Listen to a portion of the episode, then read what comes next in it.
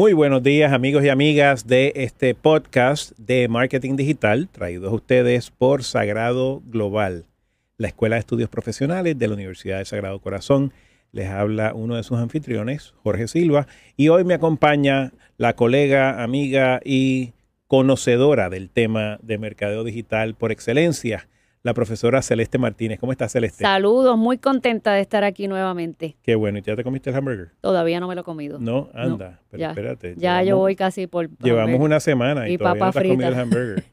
No es que ya se está convirtiendo en vegetariana, así que eh, pues no, no, hay problema. Lo único, que, lo único que para aquellos de ustedes que nos estén no escuchando por el podcast, sino viendo por YouTube, porque ahora tenemos también el podcast en formato de video en nuestro canal de YouTube de Sagrado Global, pues verán que Celeste es una dama eh, muy, muy delgada y por ende pues le estamos enfatizando que no practique eh, el, el, alimento vegano o vegetariano porque necesita las proteínas. Así que pues nada, ahora hablando en serio Celeste y trayendo el tema de hoy, creo que es un tema que también en términos estratégicos le va a interesar mucho a nuestros oyentes, a nuestra audiencia, y es el tema de las características que debe tener todo contenido digital.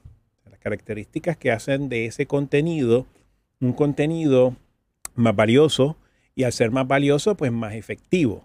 Y la efectividad pues tiene que ver con cuántas personas lo consumen, cuántas personas lo comparten, cuántas personas lo comentan.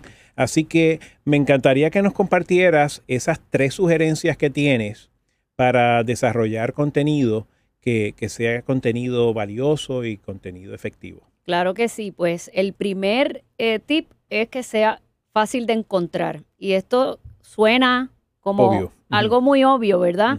Pero el, nosotros producir contenido y toda esta gestión de redacción eh, y de subirlo a las redes sociales toma mucho tiempo o subir un blog post. Entonces, nosotros tenemos que asegurarnos que las personas puedan encontrar ese contenido, ya sea porque tenemos una página de internet y queremos que nos visiten o que lean nuestro blog.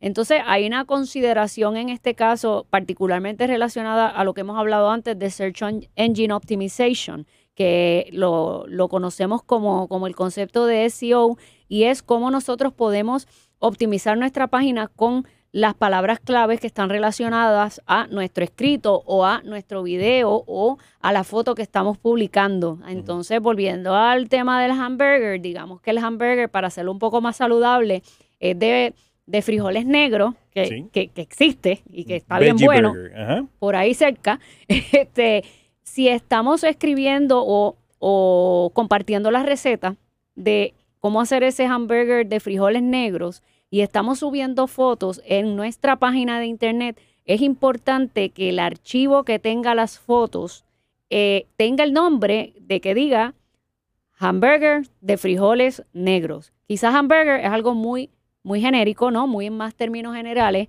y quizás es una búsqueda ya más común. Por lo tanto, yo aconsejo que le pongan el nombre a esa, a esas fotos que sea algo un poco más específico para que cuando una persona vaya a Google y escriba recetas de hamburgers de frijoles negros, nuestra página está optimizada con esas palabras de acuerdo a esa información y entonces las personas encuentren eso y nos visiten en nuestra página, que al final es lo que queremos, que vayan a mm. nuestra página, que se suscriban en nuestro blog y por ahí pues que escuchen nuestro podcast, pero es que hagan esa, esa primera visita. Y pasa lo mismo también con Facebook. Cuando nosotros escribimos una publicación en Facebook, eh, Facebook también es un motor de búsqueda y Twitter también. Y en Instagram vamos siempre a la barrita de arriba. Yo no sé si tú la utilizas. Y ahí tú puedes escribir el mismo hamburger con, la, con los frijoles de frijoles negros. Entonces, tienes que ocuparte de quizás ponerte en el lugar de las personas, de tu audiencia, de cómo son los hábitos de ellos buscar para que eso que tú le dedicas tanto tiempo y tantos recursos lo encuentren.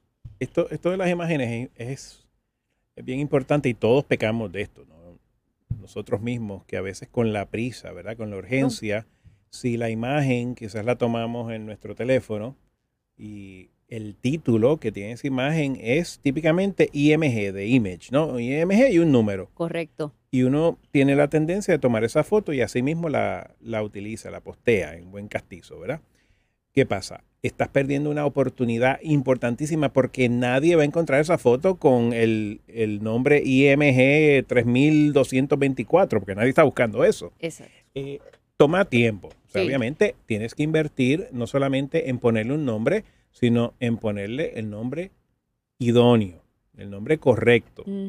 Eh, eventualmente yo creo, y Google ya está experimentando con esto, ¿verdad? Ellos también están experimentando con inteligencia artificial para identificar la imagen y añadirle ese componente a la búsqueda.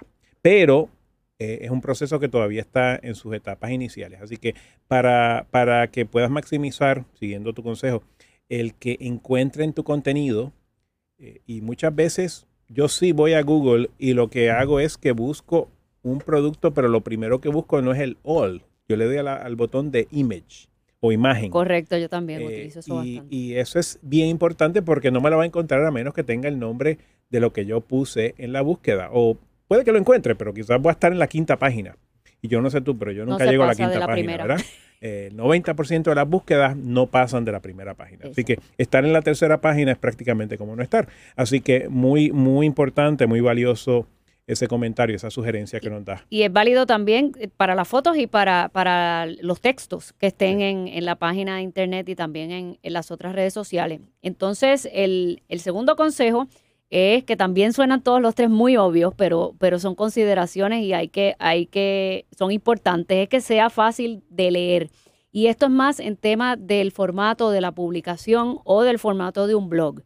Eh, yo no sé, pero yo soy muy visual, entonces yo no tengo problema leyéndome un artículo en el blog, pero a mí me gusta que me lo dividan por sección y que tengan esas secciones que tengan sus títulos o sus subtítulos, o en algunos casos si son listas, todos sabemos que las listas son muy efectivas para las personas, le gusta la lista porque sienten que alguien te está organizando la información. Entonces, cuando nos sentemos a escribir, y esto también puede ser en Facebook, Podemos utilizar emojis para romper con tanta monotonía y tanto texto y no sonar como aburridos. Entonces estamos haciendo un trabajo de formatear, en buen español, de formatear para que la sea el, más ameno para la persona o más agradable, pues leérselo completo. Mejor y, hay muchos materiales que puedes conseguir en el Internet sobre técnicas básicas de diseño, porque aquí de lo que estamos realmente hablando es que tú diseñes tu, post, tu blog post, de una manera que aunque sea prácticamente toda en texto,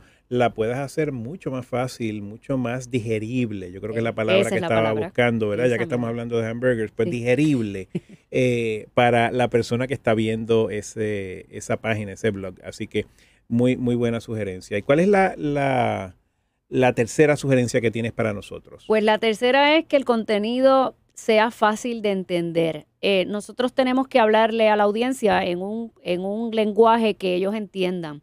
Y hay muchas veces que hablamos de, con un lenguaje muy técnico. Entonces nosotros no queremos intimidar a nadie, eh, eh, todo, todo lo contrario, nosotros queremos que, que, las personas entiendan y que utilicen o nos utilicen el contenido nuestro como recurso principal de, de información. Así es que cuando al momento de redactar nuevamente, vamos a pensar y vamos a ponernos en el lugar de nuestra audiencia y del, tipo de capacidad, ¿verdad? Y esto ya es otro capítulo para hablar del tipo de audiencia que uno tiene y cómo podemos construir ese perfil de tu, de tu cliente ideal, pero hay que tomar en consideración esas características de quién es el que está leyendo ese contenido para poder desarrollarlo de acuerdo, de acuerdo a su nivel de entendimiento y de acuerdo a su conocimiento o el dominio de un tema particular. Y claro, esto es una sugerencia que está muy relacionada con la segunda. Exactamente. Porque tiene que ser fácil de entender para que también sea fácil de leer. Porque si tú estás leyendo un texto y de momento aparece una palabra de esas rebuscadas que, que a las personas a veces les gusta utilizar para hacerse sonar, ¿verdad? Más intelectuales. Intelectuales. pues ahí podemos, pues. ahí podemos perder oportunidades quizás. Hay veces que queremos hablar bonito.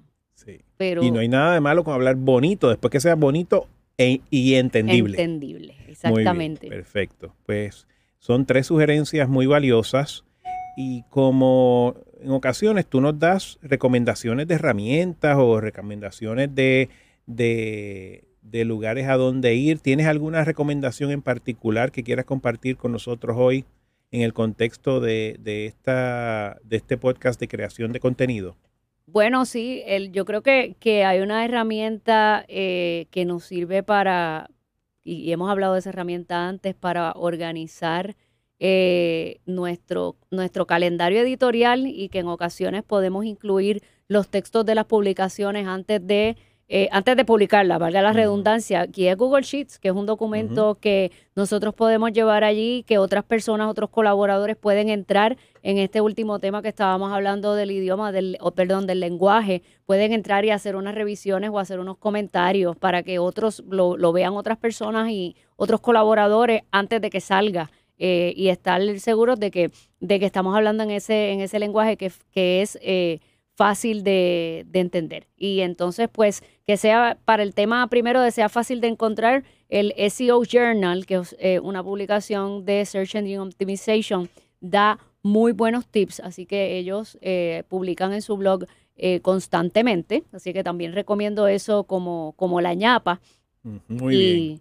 Y De hecho, estaba, estaba aquí tomando nota de ambos y lo que aprovecho para mencionarle a nuestra audiencia es que si no han tenido oportunidad de tomar nota de lo que hemos hablado en el día de hoy, no se preocupen, nosotros hacemos un resumen de lo que se discute en el podcast y lo ponemos en nuestra página web, global.sagrado.edu. Así que, porque a veces yo mismo, a veces yo estoy en el carro o estoy ocupado y no estoy, no estoy en un lugar para tomar nota, estoy escuchando un podcast, pues es mucho más fácil mucho más conveniente saber que hay un lugar, un depósito donde yo puedo ir a buscar esas notas. Así que allí tendremos los enlaces para, para alguna de estas sugerencias que está dando Celeste en el día de hoy. Y si nuestro público quiere conocer un poco más del tema de creación de contenido, ¿tienes alguna sugerencia para ellos en términos de a dónde ir, a dónde acudir? Claro que sí, pues hay, hay dos cursos eh, para eso y y, muy pronto un tercer curso que va a ser de, SEO, así que vamos a, estar pendientes de eso. Pero de los cursos que eh, tenemos ahora mismo, hay uno de, social listening y de comunidad digital que también eh, nos ayuda a hacer ese monitoreo de lo que se está hablando y de ahí también se pueden tomar pues ideas para, eh, para crear ese contenido. Y luego pues siempre el contenido debe responder a un idealmente a un plan. Entonces, en nuestro curso de planificación estratégica de marketing digital tocamos bastante eh, ese tema desde ese punto de vista del título del curso que es estratégico. Y ambos cursos son parte de nuestro certificado profesional de eh, Digital Marketing en Sagrado Global. Entonces, para resumir, estamos hablando de dos cursos que ya se están ofreciendo, que es el de Social Listening y el de Planificación Estratégica pero viene un tercer curso de Search Engine Optimization. Excelente, pues, pues eh, es bueno que lo menciones porque los cursos se ofrecen no solamente en la modalidad presencial, obviamente si quieres venir a Sagrado y tomar el curso en persona con tu profesor o profesora y compañeros de clase, más que bienvenidos están, pero si no tienes la facilidad de venir al campus de Sagrado en San Juan, o te encuentras fuera de la isla o fuera de Puerto Rico, puedes tomar el curso en el formato que nosotros llamamos video presencial. Básicamente es como si estuvieras en el salón de clase, porque entras a través de una videoconferencia, te vemos, te escuchamos, tú nos ves, tú nos escuchas. Sientes que estás allí. Sientes que estás allí eh, y todo esto lo haces pues claro, desde la comodidad de tu hogar, de tu oficina, de donde sea que se te haga más fácil participar de la clase. Así que con eso nos vamos despidiendo, Celeste. Así que, como siempre, un placer tenerte en este, en este podcast y esperamos verte el próximo lunes. Así será. Gracias. Gracias a ti.